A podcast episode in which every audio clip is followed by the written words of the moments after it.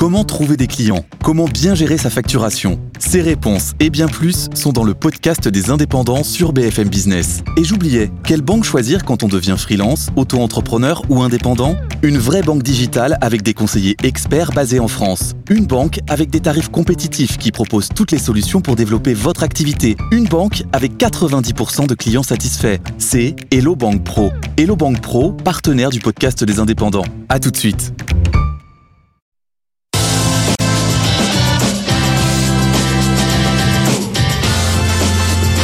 BFM Business présente Les pionniers chez Fred Mazzella avec Frédéric Mazzella et Stéphanie Colo.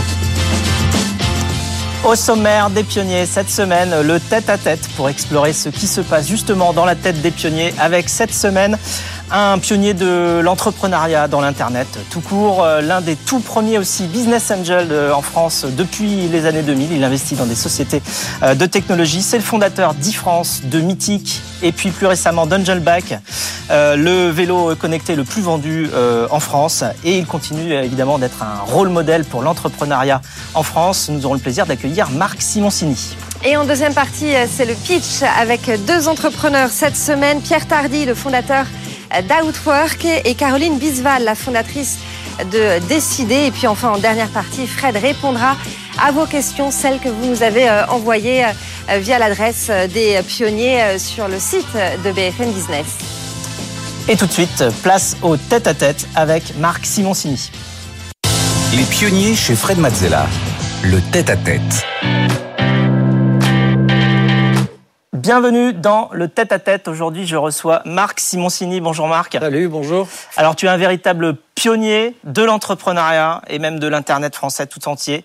Euh, tu es euh, visionnaire, tu as créé des boîtes euh, mythiques, j'allais dire, donc du Minitel à l'Internet, aux réseaux sociaux, le, le, justement, tu étais là au tout début. tu es le premier, un des premiers business angels français. Tu as investi dans je ne sais pas combien de startups, mais probablement plus de 100. Euh, tu transmets aujourd'hui euh, beaucoup à l'écosystème aussi, et tu t'es même relancé dans une aventure entrepreneuriale avec Angel Back. On va en parler. Alors, tu connais le principe de l'émission, ouais. euh, c'est-à-dire qu'on parcourt ce que tu as fait, mais ce qui nous intéresse nous vraiment, c'est plutôt ce que tu as ressenti, ce que tu as pensé, ce que tu as appris sur le parcours, parce que ce que tu as fait, on peut le lire ailleurs. Mm. Euh, et donc, euh, tout au cours de l'émission, on va explorer ça, on va essayer de se mettre dans tes baskets et de comprendre comment tu prends tes décisions. On aura quelques interventions et illustrations de Stéphanie qui viendra nous présenter euh, des vidéos, des photos et des passages de ta vie. Alors, on va commencer tout de suite. C'est parti. Tu es né en 1963 à Marseille. Mm-hmm. euh, tu as un père mathématicien, un frère ingénieur et une sœur dans la finance. Euh, et toi, l'école alors? Et alors, ben, euh, l'école, c'était pas mon truc, quoi. J'étais dernier dans toutes les matières, sauf celles que j'aimais. Euh, mais d'ailleurs, mon père, quand il présentait ses enfants, il disait euh, Daniel, ingénieur, Isabelle, euh, MBA finance, et Marc. Et là, il hésitait, il disait poète. Parce que je lisais du Lamartine à 20 ans et il comprenait pas. D'accord. Et donc, euh, tu, tu, tu, te lances euh, pas dans les études juste après le lycée, mais tu commences à travailler. Ouais. Des jobs, ouais. tu as fait plein de jobs différents, euh, assez manuels. Euh, qui t'ont euh, appris des choses. Tu veux nous en dire euh, quelques mots sur quelques expériences? Bah, C'est-à-dire que j'avais bien compris que les études, c'était pas pour moi. Donc j'ai essayé de trouver un boulot, parce que mon père m'a mis dehors après le bac. Et, il fallait bien que je vive, hein, même si euh, j'étais à la rue, hein, mais bon voilà. Donc j'ai trouvé des boulots dans, dans, le, dans le BTP, euh, dans, des, dans, des, centres de manutention. Je suis parti aux États-Unis travailler dans une station de ski. Alors c'était des jobs d'été, mais c'est tout ce que j'avais, donc je, je, les ai fait assez longtemps. Puis quand même, quand je suis rentré après plusieurs mois, j'ai dit il euh, faut, faut, quand même que je fasse des études parce que le BTP c'est bien, mais c'est quand même c'est quand même dur quoi. Voilà. Donc après j'ai fait des études d'informatique. Voilà, donc tu rentres à l'école euh, supérieure d'informatique de Montreuil, qui ouais. s'appelle aujourd'hui Supinfo. Ouais. Euh, et une fois diplômé, tu deviens entrepreneur pour la première fois et tu crées CTB, euh, Communication Télématique Bourgogne. Ouais. comment c'est arrivé au juste ben, En fait, j'avais je, je, je, fait mes études à Dijon, mon bac, et, et, un jour je devais aller jouer au tennis avec un copain à Dijon, et le copain était malade, et c'est son père qui veut jouer au tennis avec moi. Je joue avec le père, et il me propose de boire un verre, et il me dit cette phrase auquel je m'attendais pas, il me dit « Qu'est-ce que tu fais ?» Et au lieu de lui dire, bah, je suis salarié, je développe des trucs online euh, chez une start-up. Tu n'as pas dit que tu étais poète? Non, non, mais j'ai dit, je monte une boîte. Et là, le mec me regarde et il me dit, ah bon, de quoi? Je lui dis, ben, et je décris la boîte dans laquelle je bossais. Et il me dit, bah, mais je pensais qu'il oublierait tout ça. Et il me dit, bah, si tu cherches des investisseurs, j'en suis. Et je me suis retrouvé au pied du mur et avec cet associé. Et comme il était à Dijon, on a appelé la boîte communication télématique Bourgogne, ce qui n'était pas déjà mon meilleur coup marketing à l'époque. Oui, c'est-à-dire qu'après, pour voir international. C'était compliqué d'aller voir au-delà de la, la Saône. Bon, et alors donc ça c'est ta première euh, première euh, expérience. Euh, tu développes des services comme jeu d'échecs sur le Minitel par exemple. Hein, hein, hein. Euh, et tu développes une messagerie qui ouvrira le champ d'ailleurs du Minitel Rose. Et par accident. Par accident. Parce qu'en fait, c'est le jeu d'échecs a amené les gens à discuter et quand ils ont discuté, ils sont allés plus loin. Ben, en fait, on avait rajouté une petite ligne pour se parler pendant qu'on jouait. Et quand on a rajouté cette ligne, les serveurs ont sauté. Donc on n'a pas compris pourquoi ça faisait sauter les serveurs, comme c'est moi qui avais programmé avec l'équipe ce truc-là. Et puis en regardant, il y avait des centaines de gens qui jouaient, mais qui bougeaient plus les pièces. Et en fait, ils, ils chattaient. Et donc par accident, et je sais que c'est arrivé dans une deuxième start-up à l'époque, c'était en, en Alsace, je crois qu'ils avaient eu le même problème. Et en fait, les gens sont complètement détournés la fonction de SMS euh, par Minitel, et c'était l'ancêtre des chats. Quoi. Alors juste après, en 98, tu, donc, tu décides de partir sur une autre aventure et tu lances e-France. Donc là, c'est pas e-Bourgogne. Donc là, j'avais franchi une étape. Là, as franchi une étape déjà au niveau national. Donc ça s'appelle e-France, un hébergeur de pages web euh, personnel.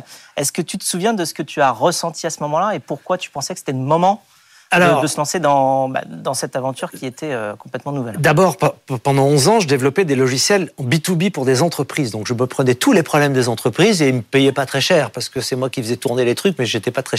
C'était épuisant. Euh, et euh, il me restait à l'époque, je crois, 200 000 francs sur le compte de la boîte. Donc, tu vois, j'avais bossé quand même 11 ans pour ça.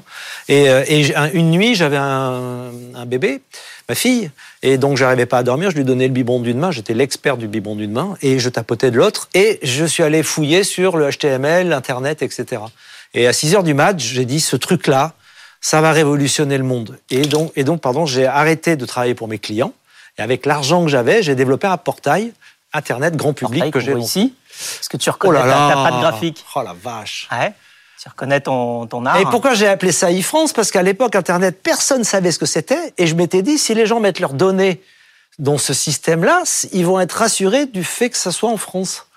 Euh, ça n'a pas marché, hein, mais, euh, mais ça est devenu très vite un des portails qui a eu le plus d'audience en France. Oui, parce que dès l'été 98, donc quasiment au début, tu as euh, le fonds Viventure qui prend une participation pour 3 millions d'euros. Ouais. tu reçois rapidement même des propositions de rachat et tu finis par vendre justement e-France à Vivendi en 2000 pour 182 millions d'euros. Donc là, un milliard d'euros à l'époque en francs. Ah oui, c'était en francs, beaucoup. Ouais.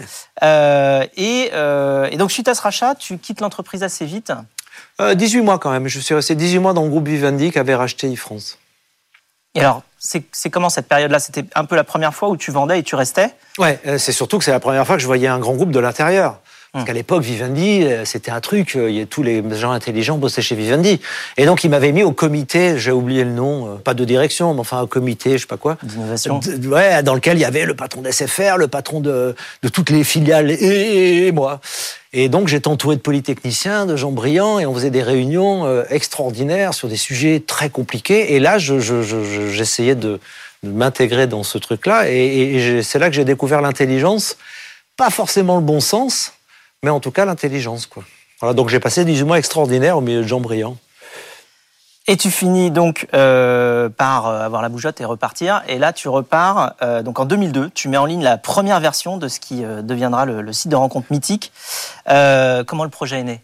Bah, en fait, j'étais très endetté parce qu'à l'époque, j'avais vendu e-France, mais j'étais payé en actions Vivendi et les actions Vivendi s'étaient écroulées, mais j'avais des crédits à en face. 70 euros à 8 euros. Ah bah, quand je suis sorti, c'était 8 euros. Donc j'avais en, j'avais en dette ce que je pensais avoir en argent. Donc euh, j'avais un million d'années pour payer mes dettes. Plus que de la dette. Et donc je me suis dit, il faut que je lance une start-up, euh, sinon je suis mort. Et donc un soir, en dînant avec deux copains qui trouvaient pas de filles, je me suis dit, mais si deux ou trois de mes copains rencontrent pas de filles, on va leur faire un petit site, ils vont bien s'inscrire, il y aura bien trois filles qui vont venir. Et c'est donné e-France avec 45 euh, millions d'utilisateurs plus tard. Alors tu t'étais mis en tête de ne pas bosser autant. Oui, voilà. Oh la vache, le logo. Eh le logo qu'on avait fait, quoi. Tu reconnais encore euh, ta patte. Euh, Incroyable. Ouais, bon, bah, c'était il y a 25 ans. Et, euh, et donc, tu t'étais mis en tête de ne pas bosser autant. voire plus. Mm. Euh, mais en fait, pas autant que pour e-France, mais en fait, le destin en a décidé autrement, Stéphanie. effectivement, mais vous, vous venez d'en parler euh, en, quelques mots. À la revente d'e-France, à Vivendi, vous touchez un premier tiers en cash, les deux autres en actions, et les banques vous conseillent à ce moment-là de garder les actions, persuadées qu'elles allaient monter, et pour financer le développement de Mythique, vous empruntez un emprunt gagé sur vos actions Vivendi, mais en août 2022, le titre Vivendi dégringole, passe de 70 à 8 euros. Fred, tu viens de le dire. Et donc, vous avez mécaniquement euh, plusieurs millions d'euros de dettes à rembourser et rapidement. Mmh. Euh, une situation que vous auriez pu éviter euh, parce que vous aviez négocié avec les banques un, contrat qui vous garantissait le cours de l'action, hein, pourtant, le cours de l'action Vivendi. Mais ce contrat, euh, Marc Simoncini, bah, vous l'avez pas signé. Bah là, on est au niveau de la psychanalyse. C'est que, c'est que mais j'ai compris bien après. Ça, m'a donné deux leçons. La première, c'est que cet argent, je, je, je, je, je, je m'accordais pas la valeur pour l'avoir. Donc, inconsciemment, j'ai tout fait pour le perdre et j'ai super bien réussi. Euh, et la deuxième, c'est que finalement, si j'avais pas perdu tout ça, j'aurais pas eu l'énergie pour recréer Mythique, parce que j'ai recréé Mythique pour sauver ma peau, parce que je ne pouvais pas rembourser les banques. Et donc, euh, le fait que j'ai autant travaillé, que j'ai autant mis d'énergie dans Mythique, c'était lié au fait que j'ai perdu euh, cet argent et, que j'avais ces dettes. Donc finalement, c'est la plus belle chose qui me soit arrivée, c'est d'avoir tout perdu. Euh, voilà. Après, quand j'ai vendu Mythique, j'ai bien fait attention de ne pas faire deux fois la même. signer les papiers. Voilà. Euh, ah. En fait, c'est ça, c'est qu'on fait tous des erreurs. On peut pas ne pas en faire, mais il faut pas faire deux fois la même, quoi. Donc, quand, quand j'ai eu Mythique, j'étais un petit peu plus professionnel. Ouais, c'est ça. Tu fais une erreur, tu apprends et tu réussis. Mais si tu fais une erreur, tu fais une erreur, tu fais une erreur, si ça tu marche fais deux fois la même, non. Hmm. Euh, en 2005, Mythique euh, entre en bourse pour une valeur de plus de 500 millions d'euros. Donc là, c'est quand même un succès euh, même très rapide, encore une fois. et avec 20% des parts, et l'actionnaire de référence. Ça change quoi pour toi, du coup, cette entrée en bourse? Comment tu as vécu entrer en bourse C'est une étape très importante aussi pour une société. Enfin, des fois, il y a des rachats, des fois, il y a des entrées. Ouais, alors des, boîtes Internet françaises qui allaient en bourse, il n'y en avait pas beaucoup. Hein, même pas du tout. Hein. donc, ça a été un énorme chantier. C'est ce qu'on dit, dit une entrée en bourse, c'est comme les sauts en parachute, t'en fais qu'une. Hein. Parce que quand tu sais ce que c'est, tu refais pas. Euh, bon, on l'a fait, ça a très bien marché. Euh, ça a été trois ou quatre ans très intenses avec évidemment des reportings, de la transparence, beaucoup de contraintes. Euh, et c'est un autre monde, c'est un autre métier. Euh, et, et j'étais vraiment pas fait pour ça. Je dis toujours ce, truc-là. J'avais un permis scooter et je pilotais une fusée, quoi. Et donc j'ai bien compris que voilà. En plus, on avait un Américain qui nous faisait la guerre, qui était milliardaire. Donc on se battait à la fois contre les marchés, contre le milliardaire, contre. Ça a été 5-6 ans, j'avais oublié, euh, extraordinaire, mais, mais, vraiment terriblement fatigante et terriblement stressante. Donc je les ai faites. Je ne le referai plus jamais. Euh, mais ça a été euh, ça a été très très très très formateur. Et finalement je suis très fier avec les équipes hein, parce que j'ai pas fait ça tout seul hein, heureusement qu'ils étaient tous là d'avoir réussi à le faire finalement. J'aurais fait ça au moins Ouais, mais tu avais donc euh, là, tu avais une équipe à ce moment-là. Par contre, quand tu as fondé Mythique, au début, tu étais tout ah, seul. Ah oui, j'étais tout seul. On était, enfin, j'ai embauché très vite un CTO et un DG. D'ailleurs, l'histoire est drôle, c'est que je ne dis pas lequel, mais on m'avait donné un nom d'un mec formidable et puis euh, et puis un nom d'un mec, euh, voilà, et j'ai inversé les noms et j'ai embauché ce qui s'est avéré être formidable. Donc coup de bol. Non, on avait dû donner deux noms de, gens ouais, mais il y en avait un moins bien. Puis finalement, je me suis trompé et j'ai pris le le bon. Qu'est-ce que t'as fait quand tu t'es rendu compte que tu t'étais trompé? Bah, j'ai rien dit. D'accord. J'ai espéré qu'il soit formidable jusqu'au bout. Alors, euh, tu aurais aimé, en fait, du coup, euh, fonder Mythique peut-être à plusieurs, peut-être ça aurait été moins dur à certains moments, quand même. Euh, et pour pallier ça, tu es devenu le premier business angel de France, Stéphanie. Oui, business angel dès les années 2000. Vous investissez 5 millions de francs d'abord dans 1000 Merci, ah site spécialisé dans le data marketing. Six ans plus tard, la start-up entre en bourse, elle est valorisée 68 millions d'euros. À partir de 2010, vous créez Jaina Capital, un fonds pour structurer vos investissements. Euh, et là, ce sont les, projets qui bousculent les, frontières, les monopoles, un peu les projets un peu décalés, qui vous intéressent particulièrement. En tout, vous investissez dans une centaine de startups, dont De Vialet, Winamax, Wicar ou encore Made. Une quarantaine hein, sont encore sur pied aujourd'hui. Et en 2019, Jaina Capital fusionne avec le fonds euh, Daphne, euh, auquel vous appartenez toujours aujourd'hui. Exactement. J'ai arrêté Jaina Capital et tous mes investissements désormais se font au travers d'un fonds qui s'appelle Daphne, dont je suis partenaire. Mm. Donc on fait ça de manière beaucoup plus professionnelle, avec pas plus que mon argent, avec euh, on a évidemment levé des fonds, c'est c'est toute la différence. On gère pour le compte de tiers, donc c'est encore un autre métier. Mais c'est une autre manière de le faire, c'est moins business angel et c'est beaucoup plus professionnel. Quand vous dites que j'étais le premier business angel, c'est ça veut dire le plus vieux. Parce que le premier business angel de France, c'est Xavier Niel, de très loin. Mais en termes de timing, je suis pas sûr qu'il ait commencé aussi tôt que moi, mais il l'a fait après, évidemment, beaucoup, beaucoup plus fort que moi. Xavier Niel, il paraît qu'il a des raccourcis clavier pour dire j'investis, j'investis pas. Non, mais. Ouais, Quand il reçoit- c'est industriel. Quand il reçoit un deck. Euh, alors, donc, euh, il y a combien de personnes dans l'équipe de Daphne aujourd'hui? Il y il y y il y a une peu près. 35-40. 35-40. Donc, c'est une grande équipe. qui Ouais, c'est une grosse équipe qui gère. ouais. Beaucoup d'investissements. Euh, bon, il faut quand même qu'on en parle. Euh, tu as investi dans plein de boîtes, mais tu pas investi dans Blablacar. Non, j'ai pas investi dans Blablacar parce que le cofondateur que tu connais mieux Bah, que moi Francis, Francis travaillait Papé. pour moi et je lui avais confié un truc super important chez Mythique. Et donc il était patron de ce truc quoi. Et puis un mois après avoir démarré la mission, il vient me voir, il me dit ah bah non, je me barre, je monte une start-up, mais si tu veux, t'investis. J'étais super en colère qu'ils qui partent. J'étais déjà pas très enclin à investir. Et je lui dis bon bah, c'est quoi ton idée? Il me dit un truc, c'est le covoiturage, tu partages une voiture. Je dis tu partages une voiture, mais qu'est-ce que c'est que cette merde? Vas-y quoi. bah, Et, bah, et c'est devenu Blablacar. Mais, Voilà. et- Donc, mais on alors, peut pas toutes les faire les bonnes. mais toi aussi, quand tu es parti euh, de, de, de ta boîte, tu as dit que tu crées ta boîte. Enfin, en gros, tu, Exactement. tu as fait la même Eh chose. Oui, j'ai fait la même chose. Oui, t'as raison, t'as raison. Tu vois, c'est vrai, c'est vrai. Mais moi, j'ai pas demandé à mon patron d'investir. quoi. D'accord.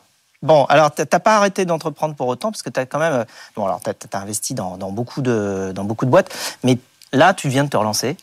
Euh, En 2019, ouais. bah, c'est il y a pas longtemps, Ouais, globalement. ouais, ouais, Donc c'est il y a ouais. 3-4 ans. Euh, mais avant cela, même, tu n'as pas arrêté d'entreprendre. Il y avait eu aussi Sensi euh, avant, donc dans, dans l'optique. On a essayé de casser l'optique française. On y est bien arrivé. Ça nous a pas rapporté beaucoup d'argent, mais on est arrivé à à la fois faire baisser le prix de l'optique de 1 ou 2 milliards par an. Quand Donc même. les Français dépensent 1 à 2 milliards de moins grâce au combat qu'on a mené. Et puis je vais pas me priver pour le dire, on a quand même réussi à faire condamner en première instance l'autorité de la concurrence et Silor pour des dizaines et des dizaines de millions d'euros pour entrave à la vente online de lunettes. C'était donc mon combat à l'époque. Ils ont été condamnés lunettes. 8 ou 10 ans plus tard. Euh, finalement, on avait raison. Et donc là, tu viens de lancer Angel donc en 2019, on l'a dit. Donc c'est une start-up de vélo électrique fabriqué en France. C'est déjà le vélo connecté le plus vendu en France euh, ces deux dernières années. Donc là, on te voit euh, devant euh, tes beaux vélos. Euh, elle a quoi de plus cette boîte par rapport à iFrance et par rapport à Mythique Ah, c'est de l'industrie. Donc euh, là, on rentre dans l'objet, on rentre dans l'électronique, on rentre dans la soudure, on rentre dans la peinture, on rentre dans les process. C'est, c'est un. Euh, Il faut être extrêmement humble vis-à-vis de l'industrie. Nous, dans notre univers, le digital, dès qu'on voit de l'industrie, on dit oh, c'est des trucs à la papa. Si on avait une idée de la complexité de ce que c'est, un vélo, c'est étonnamment particulièrement complexe. Parce que c'est tout fait à la main, donc euh, évidemment tout est compliqué. Mais, mais si on avait idée des problèmes industriels, on serait dans la tech beaucoup, beaucoup plus modeste parfois, parce que les valeurs sont bien inférieures, les histoires sont souvent moins médiatisées, mais la complexité, c'est fois mille par rapport à ce qu'on a fait. Alors moi je te rassure justement c'est grâce à des gens comme toi et aussi comme euh, Frédéric Potter euh, qui est dans le euh, dans le hardware aussi euh, que j'ai compris que le hardware c'est très très dur Mm. et donc c'est vrai qu'on Il a y a tendance hardware, à préférer hardware, parce que quand tu fais du hardware, des puces, euh, voilà, bon, tu as des machines qui soudent. hmm. Mais quand tu fais de la mécanique, de, de- de- de la fonderie, de la peinture, de l'électronique, tout ça mis sur un objet qui est dehors, qui vibre au froid, à la neige, c'est extrêmement compliqué. Et c'est passionnant. passionnant. Alors c'est fabriqué à plusieurs endroits. Alors, en fait, tout est fait à la main. Chaque fournisseur peut faire des morceaux. Puis à un moment donné, tu as un Seb, qui est donc mon associé, mon, partenaire industriel, qui assemble finalement toutes les pièces qui sont produites ailleurs et qui produit le vélo sur un site en France. Il faut combien de temps pour faire un vélo? Ouais, il faut à peu près deux heures pour le monter. Tu vois, deux Pour heures. le monter une fois que tu as Pour le toutes les monter une fois que tout est arrivé. hein, voilà. Mais tu vois, par exemple, pendant le confinement, s'il te manquait une rondelle, ben, ton vélo sort pas des chaînes. Il faut que les 8 ou 900 pièces qui composent un vélo arrivent à la même seconde. D'ailleurs, Elon Musk, qui a quand même envoyé des fusées qui décollent et qui ratterrissent au même endroit, c'est quand même un truc, c'est de la magie. Quand tu lui demandes ce qu'il a fait de plus dur, il dit c'est pas de faire une Tesla ou une fusée, c'est d'arriver à sortir à l'heure des, voitures sur les chaînes. Parce que c'est extrêmement compliqué que, les- que tout arrive en même temps et que tout soit coordonné. Et entre le moment où tu imagines le vélo et le moment où il sort, il se passe combien de temps? Parce que pour les Ah, voitures, c'est 2 à 5 ans. Ouais, bah, il s'est trois à passé cinq deux ans. Le problème, c'est que euh, on, a, on a engrangé, on était parti pour en prévendre 10 000, alors qu'on avait prévu d'en faire que 1500. Donc là, on est allé voir Seb en disant, euh, il faut faire. faire une usine. Ouais. Et euh, le problème, c'est que le Covid est arrivé et que la, la sortie de l'usine a pris 6 à 8 mois de retard. Donc on a livré nos clients 6 à 8 mois trop tard sans pouvoir effectuer tous les tests qu'on aurait dû faire dans un monde normal. Donc on s'est fait quand même assez défoncer par le Covid. Enfin, tout ça, c'est derrière nous. Maintenant, on sait faire, ça marche et on a de grosses ambitions sur la suite du projet. Alors justement, les ambitions d'Angel, c'est quoi? Alors d'abord, euh, on, est en levée de fonds, donc on va, lever des fonds, j'espère, pour pouvoir développer ce projet bien au-delà des frontières. Et surtout, on a signé, et on en est très fiers, on a été sélectionné par le groupe BMW après un appel d'offres pour euh, fabriquer des vélos pour la marque Mini. Mini, c'est une marque qui va être électrifiée. Marque mythique. Marque mythique, qui ressemble un peu vélo urbain, voiture urbaine. Oui, oui. Et ils ont sélectionné Angel pour produire des vélos sous la marque Mini qu'on va faire euh, dans, à partir de la fin de l'année. C'est un deal mondial sur 5 ans. Hein, et on va donc mettre sur le marché des vélos Angel by Mini. Euh, avec tout, la, tout, le, tout, tout, le support du groupe BMW et du groupe Mini. Donc c'est un saut quantique dans l'activité d'Angel. Complètement, mais ça joue au niveau de la marque, de la diffusion, du marketing, de la distribution. De... Qu'est-ce qu'il y a justement dans tout le, panel qu'une grande marque comme ça peut vous apporter? Bah, Tout leur support pour produire un vélo, pour le brander et pour le distribuer. Donc c'est un saut quantique dans l'histoire d'Angel de, de, et c'est le premier pied à l'étranger, sachant que le deal est mondial. Donc on peut imaginer que dans un an et demi, on vend un vélo mini aux États-Unis, produit, fabriqué, conçu par Angel. Donc pour nous, c'est des perspectives ah, extraordinaires et, on est, et c'est la reconnaissance de la qualité de ce qu'on a fait parce qu'on n'était pas les seuls sur les rangs et c'est nous que BMW a choisi. Comment tu as fait? C'est un appel d'offres? Alors, c'est rempli des, des, des, des, dossiers, des dossiers. Euh, c'est surtout qu'on a un formidable CEO qui s'est démené pour arriver à trouver le lien. C'est pas moi, c'est John, mon CEO, qui, qui, qui, a pris le, qui a pris le chantier et qui a gagné le marché. Donc, franchement, on est, on est super fiers de ça et ça va être un gros, gros truc pour nous. Bon, tu es un rôle modèle hein, pour les nouvelles générations d'entrepreneurs. Je t'apprends rien. Tu es même euh, donc tu es juré dans euh, Qui veut être mon associé sur euh, sur M6. tu es voilà donc là on te, on te voit avec tous les collègues. on avait participé ensemble à la, première, édition également. tu tu, peux te promener dans la rue ou tu as tous les entrepreneurs Alors je suis la star des, je suis la star des jeunes. Te veulent te prendre en ben photo avec toi. Je peux me remettre, mais je fais beaucoup de selfies avec des, avec des gamins. D'accord. Et ils te pitchent ou pas? Alors il me dit, t'as pas deux minutes Je dis non mais tu as une bonne mémoire puisque tu es entrepreneur et je leur donne mon mail à la volée. Donc ceux qui s'en ah souviennent, ils s'en souviennent. Ceux qui n'ont pas le temps de le noter, euh, bah, il faut qu'ils travaillent. Tu veux nous le donner là ou pas ah, Non, va le donner. pas. D'accord. Euh, tu as également publié deux livres, euh, Grandeur et misère des stars du net aux éditions Grasset en octobre 2012, avec les collègues de, bah, de, de, Ça c'est intéressant, ça, parce que je raconte les grands succès de l'internet de l'époque, mais pas avec la vision officielle, avec tous les échecs et les erreurs. Donc l'histoire de D'ailleurs, s'il y en a une à lire, c'est celle de Denis Chalumeau qui a fait Se loger, qui a une histoire extraordinaire et, qui a surmonté un nombre de trucs complètement dingues qui pouvaient pas arriver et qui lui sont arrivés. Donc, en fait, je raconte la réalité, mais c'est tous les échecs qui sont derrière. Et c'est passionnant parce que c'est la première fois qu'on raconte pas la histoire officielle, mais la petite histoire derrière pour montrer que c'est pas si simple. Et tu as également écrit un autre livre qui s'appelle Une vie choisie, que j'ai ici, que tu me dédicaceras juste après. Avec plaisir. Je veux ma dédicace. Et euh, donc, euh, tu abordes justement largement la notion euh, d'échec. Euh, et euh, pour euh, terminer cette émission, on a une petite question pour toi de la part de Eric Larchevêque, justement, Eric. un de tes collègues sur qui veut être mon associé. Salut Marc, tu dis toujours que Angel sera ta dernière start-up. Or, j'ai un petit peu de mal à le croire parce que lorsqu'on est entrepreneur, c'est pour la vie, on ne s'arrête jamais de penser à de nouveaux projets, à de nouvelles opportunités. Alors, ma question est la suivante. Est-ce que tu penses vraiment qu'Angel sera ta dernière start-up? Et est-ce que tu vois finalement le reste de ta vie assis là sur un bout de bois, comme ça, ici, à rien faire? Hum, hum. Alors, je, vais répondre à Eric, mais je, fais toujours la même réponse. Je suis certain qu'Angel sera ma dernière start-up, en tout cas celle dont je m'occupe. Après, je peux investir, mais vraiment celle qui me, qui, me focalise en plus de Daphne. Pourquoi? Parce que c'est ma dernière start-up, mais c'est aussi ma première. Étonnamment, toutes les start-up que j'ai créées ou cofondées, Mille Merci, Winamax, Sensi, Mythique, le produit ne m'intéressait pas du tout. Je joue pas au poker, les lunettes, j'en avais rien à faire. J'étais marié quand j'ai fait Mythique. Donc, en fait, le produit m'intéressait pas. Et, j'ai fait des startups. Là, le, vélo, c'est une passion. Je, suis dingue de vélo. Voilà. Donc, euh, et j'ai la chance d'avoir à la fois une passion et une startup qui, pour une fois, match. Donc, je vois pas ce que je ferais de mieux, de plus passionnant pour moi qu'Angel. Donc, c'est pour ça que je dis que c'est la dernière. Un, parce qu'un projet industriel, c'est un temps très long. Et que j'ai déjà 60 balais et que je vais pas encore faire ça pendant 20 ans. Donc de toute façon, l'âge m'empêchera d'en faire une autre. Et, et en plus, j'ai la chance d'avoir une passion et un projet fabuleux à développer. Donc oui, je pense que ce sera la dernière. Vraiment. Bon, je sais pas pourquoi, mais on n'y croit pas, nous. Mais Je vais la refaire, hein, parce que ça fait cinq fois que je la fais et le mec, il fait toujours la même gueule. C'est ça. bah, ah ouais, on a, on a- on a déjà vu. Euh, Est-ce qu'il y a un conseil que tu aimerais donner justement pour conclure cette émission aux entrepreneurs euh, d'aujourd'hui qui se lancent un peu à la Steve Jobs, tu sais, euh, rester insatiable, rester fou, euh, stay hungry, stay foolish? Je, je sais plus ce que. je- je- D'habitude, je dis, je- franchement, le meilleur conseil qu'un entrepreneur puisse suivre, c'est de ne pas écouter les conseils, quoi.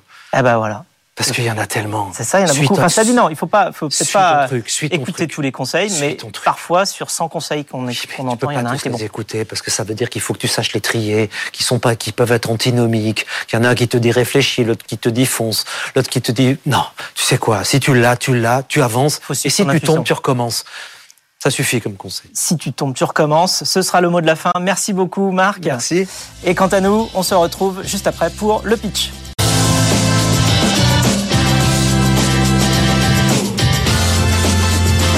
BFM Business présente Les pionniers chez Fred Mazzella avec Frédéric Mazzella et Stéphanie Colo.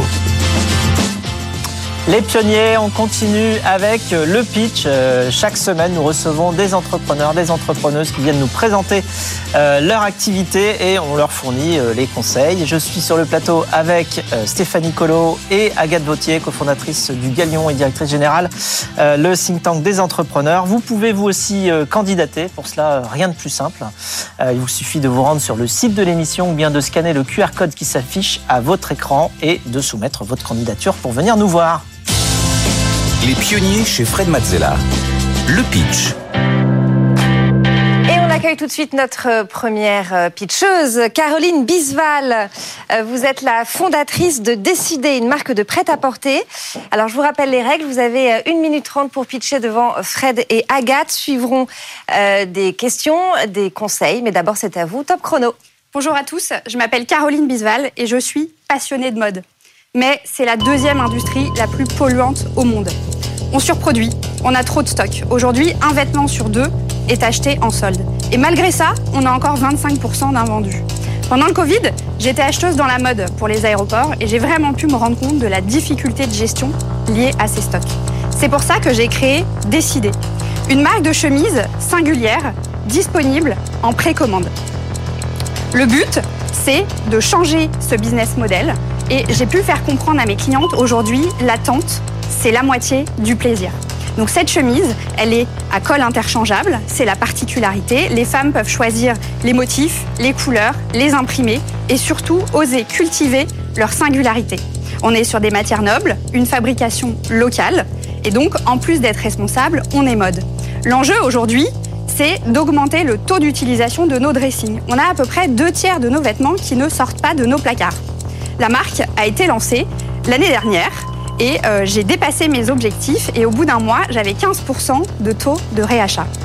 Avec Blablacar, Fred, vous avez voulu mettre beaucoup de monde dans les voitures. Avec Décider, aujourd'hui, je propose de mettre beaucoup moins de chemises dans les placards, mais d'avoir beaucoup plus de style et de changer de col comme de chemise. Pour avoir la suite, rendez-vous sur www.décider.com. Merci beaucoup, Caroline Bisval, pour euh, décider. Euh, Fred, on commence avec tes questions. Alors j'aime bien le principe. Euh, je me demande d'ailleurs si, euh, parce que là ce sont des chemises spécifiques. Oui. Euh, mais est-ce que c'est possible de changer aussi ou de fabriquer des cols qu'on pourrait changer sur n'importe quelle autre chemise? C'est-à-dire est-ce que du fait que la nouveauté que vous proposez c'est véritablement de changer de col de chemise, est-ce qu'il ne faut pas se focaliser uniquement sur le col et pas forcément faire toute la chemise? Alors, c'est-à-dire qu'aujourd'hui, vous avez déjà beaucoup de cols qui sont amovibles, que vous pouvez mettre sur un pull, sur un t-shirt, mais sur des cols ronds. Et là, il y a vraiment un dispositif spécifique où on boutonne. Voilà, on boutonne, on déboutonne à volonté. Et en moins de 30 secondes, le tour de cou est joué. Mais on a besoin d'avoir, pour le coup, mon modèle de chemise. Mais c'est un modèle qui est très économique parce qu'une fois que vous êtes équipé, vous avez votre chemise, c'est du prêt à reporter. Euh, Ça veut dire que euh, l'usure sur le vêtement, on considère que c'est principalement le col. Enfin, je veux dire, ça s'use aussi ailleurs les vêtements. alors ça s'use ailleurs, bien sûr. aussi, euh. Il y a- il y a une question d'usure, mais il y a aussi une question on se lasse moins d'un vêtement.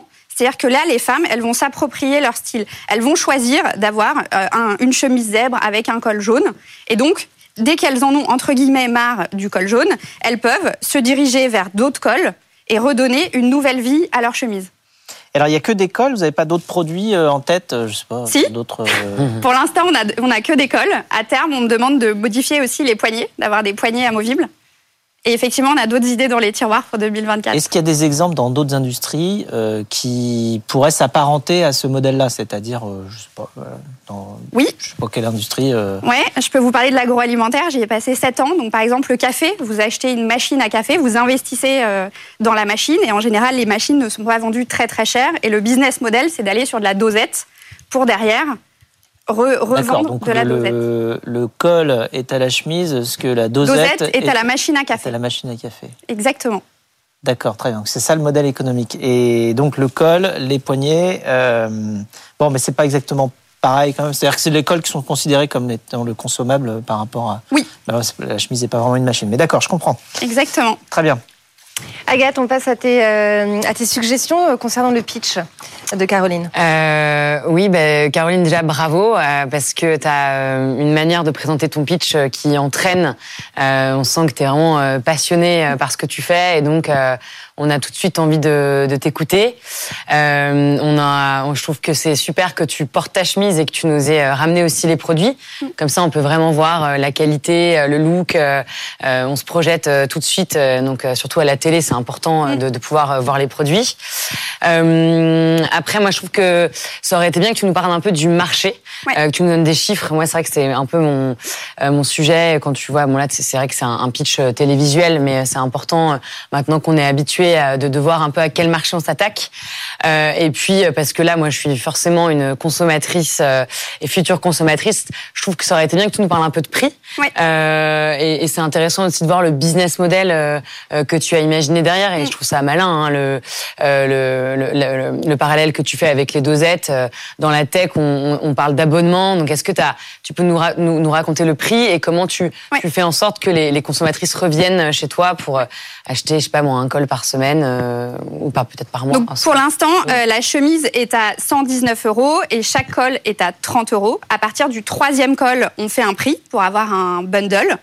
Euh, L'idée, c'est de faire des batchs de précommande tous les deux mois. Donc avoir des rendez-vous sur le site internet pour que les femmes puissent précommander et leur chemise et leur col. Et j'ai perdu le fil de ta question, Agathe, pardon. Non, c'est ça le, que tu nous, que Voilà. tu nous donnes euh, le prix. Et effectivement, l'abonnement, on, on me l'a soufflé euh, plusieurs fois et je suis absolument pas contre. Euh, J'attends d'élargir euh, mon pool de clientes pour pouvoir euh, proposer ça. Mais effectivement, on me demande de développer en fait à la fois les couleurs, les imprimés, les formes de colle. euh, et du coup d'être très créative euh, pour développer les modèles de chemise. Parce que là, actuellement, vous avez combien de clientes à peu près? Alors là, en un mois, j'ai vendu 70 chemises et j'ai eu 15% de réachat. Euh, je viens de lancer la marque, c'est vraiment tout frais. D'accord. Voilà. Mais les clientes reviennent rapidement, euh, soit pour acheter la deuxième chemise, j'ai deux variantes aujourd'hui, soit pour acheter des cols. Et par exemple, j'avais fait une édition euh, limitée, puisqu'en fait, j'achète des chutes de tissu euh, de grandes maisons et j'en refais des cols. Donc par exemple, ça, c'est une édition limitée de Noël que j'ai écoulée à 100%. Euh, voilà, donc ça permet d'avoir un petit achat plaisir. Merci beaucoup, Caroline Bisval. Je rappelle que vous êtes la fondatrice de Décider. Et comment on fait pour en acheter? C'est directement euh, en ligne? Tout se fait en ligne Alors, et tout se fait en ligne. par la poste? Voilà, exactement. Je donne des rendez-vous pour, euh, pour les badges de précommande. Et donc en ligne, c'est à quelle adresse? www.décider.com, décider EES pour les femmes décidées. Très bien, merci Le beaucoup. message est passé. Merci à vous. Et on accueille tout de suite notre deuxième pitcher du jour. Il s'agit de Pierre Tardy. Bonjour. Bonjour. Vous êtes Bonjour, le Pierre. fondateur euh, d'Outwork. Soyez le bienvenu. Merci. Euh, je vous rappelle les règles. Vous avez 1 minute 30 pour euh, pitcher devant Agathe et Fred. Suivront des questions, des conseils. Mais d'abord, c'est à vous. Top chrono. Trois ans. Trois ans que la pandémie a chamboulé le monde du travail et toutes les entreprises qui ont dû revoir leur, organi- leur organisation. Le travail à domicile, le travail au bureau, le travail depuis l'étranger. On constate qu'il y a une distance qui s'est créée entre les collaborateurs des entreprises. Cette distance, elle est à l'origine de la création d'Outwork. Euh, Aujourd'hui, euh, Outwork, c'est une expérience de deux à trois jours où les collaborateurs des entreprises se retrouvent pour travailler ensemble dans des lieux uniques, équipés pour travailler à la campagne avec bien entendu un accompagnement tout au long de l'expérience, dans la préparation jusqu'à l'exécution euh, et l'accueil des clients sur place. Euh, le business model d'Outwork qui repose sur deux piliers. Côté collaborateur, euh, le droit de pouvoir bénéficier de cette expérience plusieurs fois dans l'année. On leur donne un ticket vert. C'est un avantage salarial qui s'inscrit dans le futur du travail. Côté entreprise, une promesse forte, c'est un budget workplace équitable fixé à l'année. Euh, c'est un- une marque employeur qui est boostée et qui permet de retenir les talents. Et c'est une expérience euh, à faible impact environnemental, mais à fort impact humain. Aujourd'hui, Outwork, c'est euh, 50 plus de 20 entreprises clientes, pardon, 5 lieux opérés, plus de 1000 collaborateurs qui ont vécu cette expérience et une récurrence qui s'est mise en place au sein de ces entreprises. Merci pour votre écoute. Et puis, Fred, je te laisse réserver le blablacar pour qu'on parte faire un. Merci Alors, bah, beaucoup, juste Pierre. après, mais avant, j'ai deux, trois questions. oui, bien sûr. Euh, alors, je voulais savoir combien ça coûte. Parce que C'est tu nous ça, parles du, du modèle Combien économique? Non, mais bah, voilà, quand Alors, même, euh, concret? En, en panier moyen, à peu près pour deux jours et nuit, un format de 36 heures, euh, on est autour de 250 euros par personne, hors taxe. Bien entendu, après, ça dépend ce qu'on met dans cette expérience et des activités qui vont être choisies par le client. Euh, voilà.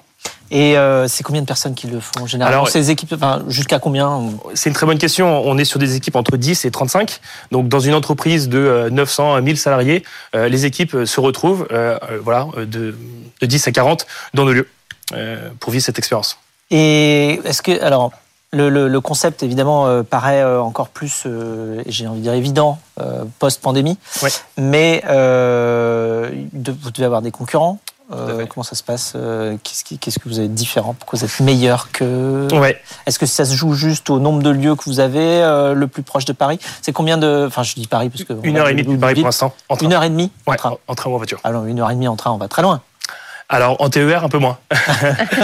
Mais Ah, oui, train et TER. voilà. train et TER. Éco-voiturage, combien de temps? Éco-voiturage, deux heures max. Deux heures max. Ouais. Ok. Euh, Est-ce que vous avez déjà levé des sous? Non, autofinancé depuis le début. Euh, D'accord, donc vous êtes déjà rentable. On est déjà rentable, tout à fait. Euh, on est au point mort sur cette première année d'exploitation. Ça fait un peu plus d'un an qu'on s'est créé. On a lancé les premiers Outwork en mars euh, 2022. Alors c'est l'entreprise qui paye à 100%, mais vous la mettez automatiquement dans un modèle récurrent ou vous l'autorisez à dire bon c'est juste une fois parce qu'une fois par an on a besoin de le faire, on n'est pas obligé de payer tous les mois. C'est un, très bon point. Ça commence par une première expérience découverte euh, où on voit comment se déroule l'expérience Outwork. Puis ensuite, on discute avec le RH, euh, le Workplace Manager ou l'Office Manager pour mettre en place ce- cet avantage, euh, ce rituel d'entreprise au sein de l'entreprise. Donc, c'est progressif. Euh, et aujourd'hui, on a des entreprises de, comme je disais, de quasiment 1000 collaborateurs qui viennent toutes les semaines par groupe de 20 ou 40. Alors comment vous trouvez les hébergements? Est-ce que ce sont des lieux qui étaient déjà faits pour ça ou est-ce que vous transformez je sais pas, des maisons de personnes qui euh, ne les utiliseraient pas euh, Ah, Alors, souvent? pour se lancer, c'était vraiment la location ponctuelle de lieux. Tester, itérer sur une dizaine de lieux qu'on a euh, testés au cours de l'année 2022. Et là, on est sur un modèle où on a réduit le nombre de lieux parce qu'on on- on connaît notre cahier des charges, on connaît les attentes de nos clients. Euh, on est sur une location qui est exclusive dans ces lieux, la semaine principalement, avec la volonté derrière de euh, faire acheter ou d'acquérir nos propres lieux pour délivrer une expérience vraiment maîtrisée et très marquée Outwork. Et donc c'est 250 euros par personne par jour par comment vous faites Alors, et ça comprend évidemment l'hébergement, c'est-à-dire sur place. hein, J'imagine vous faites pas des partenariats avec des hôtels d'à côté. C'est c'est logé sur place. C'est une expérience euh, intégrée sur place. 250 euros, c'est sur le format deux jours une nuit. Mais euh, pour chaque client et chaque euh, avantage ticket vert, comme je le disais tout à l'heure, on va discuter du format qui est adapté à une entreprise. Est-ce que c'est trois jours de nuit? Est-ce que c'est deux jours une nuit? Et à partir de ça, on va définir le, le- le prix de, de cette expérience. Je donne un exemple. Un coaching sur place, ça va coûter quand même beaucoup plus cher. Mm. Donc le prix à la nuitée va augmenter. Agathe, quelles sont tes impressions sur le pitch euh, Euh, écoute, euh, moi j'ai trouvé que tu as fait un très bon pitch. Euh, t'es grand, euh, t'as une bonne voix, euh, t'as as du de la gestuelle, donc t'embarques assez rapidement. Je trouve que tu parles vite. Euh, Mm. Moi j'ai un peu le même problème. C'est. Euh, que ça va très vite là-haut, donc forcément, euh, Ouais. euh, on a envie de pouvoir tout dire en peu de temps. Mais en fait, on est là pour t'écouter. On avait envie vraiment de comprendre Outwork, et donc euh, hésite pas à, à parler un petit peu, un petit peu moins vite. Ouais. Après, je trouve que dans le pitch, on a, on a tout bien, bien compris. On voit que tu es hyper à l'aise quand on échange après ensemble, et là, tu es plus posé. donc voilà, donc l'exercice est quand même bien, bien réussi, mais n'hésite pas à, à ralentir le Slow tempo. down. Voilà. Et, et moi, je voulais dire que je crois beaucoup en Outwork. moi, j'ai un réseau de 450 entrepreneurs de la tech que j'emmène beaucoup ailleurs pour euh, justement réfléchir et, euh, et, euh, et, voilà, on se pose beaucoup de questions, notamment avec Victor Caro de Comet Meetings, de comment va être un peu le travail de demain. on voit que tes salariés font beaucoup de remote mm. et moi je vois beaucoup d'entrepreneurs dans la tech qui, qui, qui se disent, eh ben on va prendre des forfaits pour aller travailler et essayer, comme on est tout le temps en remote, de passer des temps de qualité ensemble. Donc je pense qu'il y a vraiment un, un bel avenir devant toi, qu'il y a beaucoup d'acteurs qui se positionnent.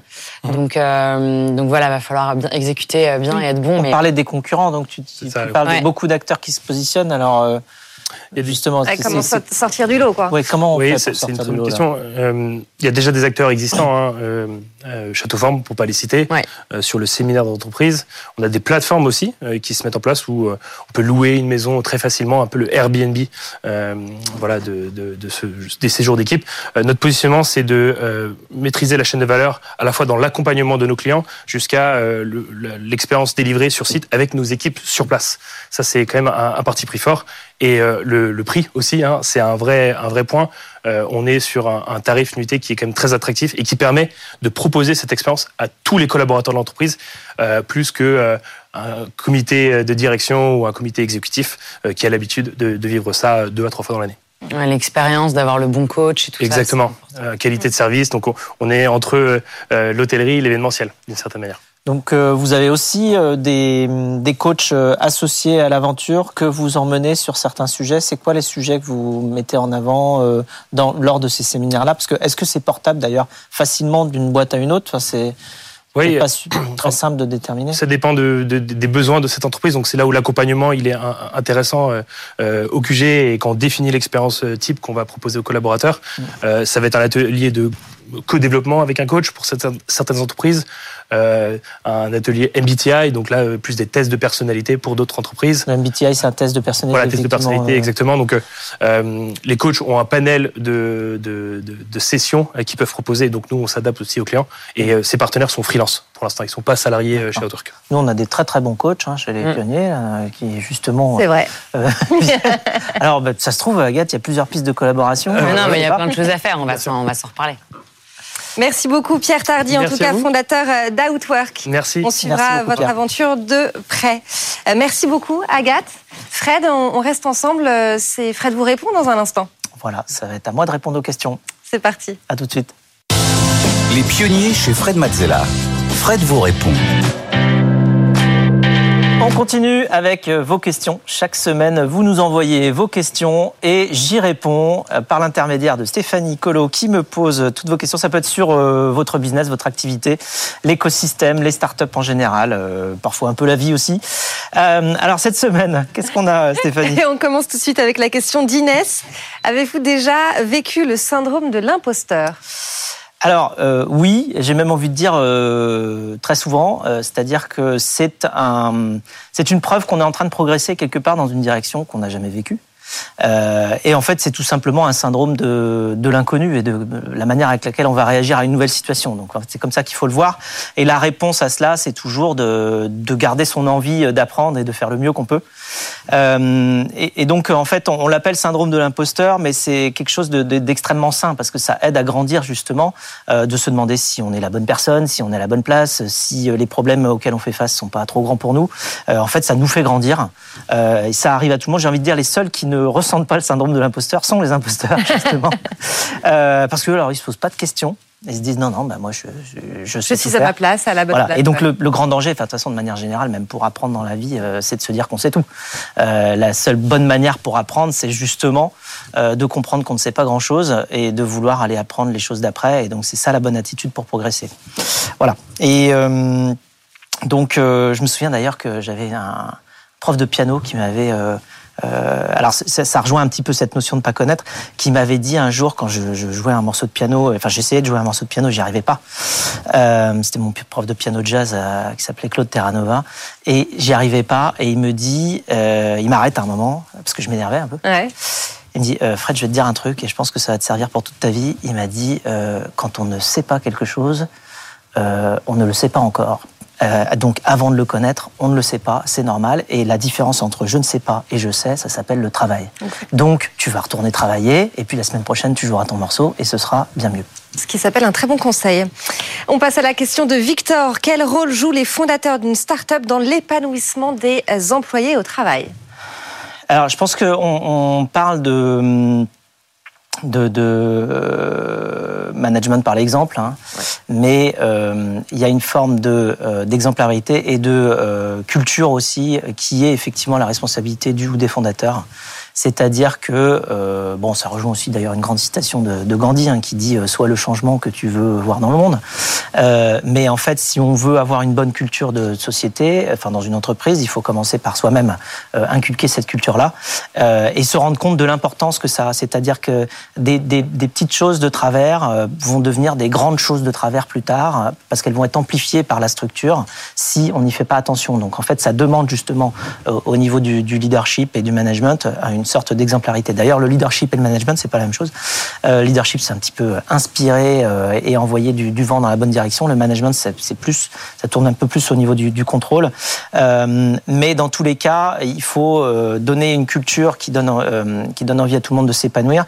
Et puis, il faut insuffler aussi la culture de la confiance dans l'exécution pour chacun, c'est-à-dire de la responsabilisation, de la délégation, et, et ne surtout pas être dans une logique de micro-contrôle. Euh, pour que chacun puisse s'épanouir dans une société, il faut que chacun ait ses propres responsabilités, euh, son champ d'action et euh, se sente libre justement d'agir pour le mieux. Et justement, la culture vient encourager cette liberté dans la mesure où ça donne non seulement de l'amplitude pour le faire, mais en plus quelques visions, quelques principes, quelques valeurs qui permettent à chacun d'exécuter en étant en adéquation avec la culture globale, c'est complètement différent des process. Dans une société, quand on met les bons euh, principes et les bonnes valeurs en place, on n'a pas, on a besoin de moins de process parce qu'en fait chacun va appliquer euh, l'idée euh, de, de ce qu'il faut faire à sa situation sans forcément suivre un process extrêmement détaillé. Donc ça c'est très important. Voilà. Après, il y a aussi d'autres. Ouais, je pense à Yvon Chouinard de Patagonia euh, qui, ah oui. qui parle du, du, management par l'absence, qui dit bon bah laissez vos employés, euh, c'était let my people go surfing comme il disait, donc euh, laissez mes euh, laissez tout, tout, tout le, tous les gens de ma société aller euh, faire du surf, c'est-à-dire que c'est important aussi de faire en sorte que tout le monde euh, ait des sas de décompression, des activités passion en dehors du travail et revienne au travail trois fois plus motivés que si, si on travaille trop et qu'on n'a pas de passion à côté. Hmm. Merci beaucoup Fred pour tous euh, ces conseils finalement hein, à tous les, les, entrepreneurs euh, en devenir. C'est la fin de cette émission, mais on se retrouve euh, la semaine prochaine évidemment. À la semaine prochaine. Bon week-end. Avec grand plaisir. Les pionniers chez Fred Mazzella sur BFM Business.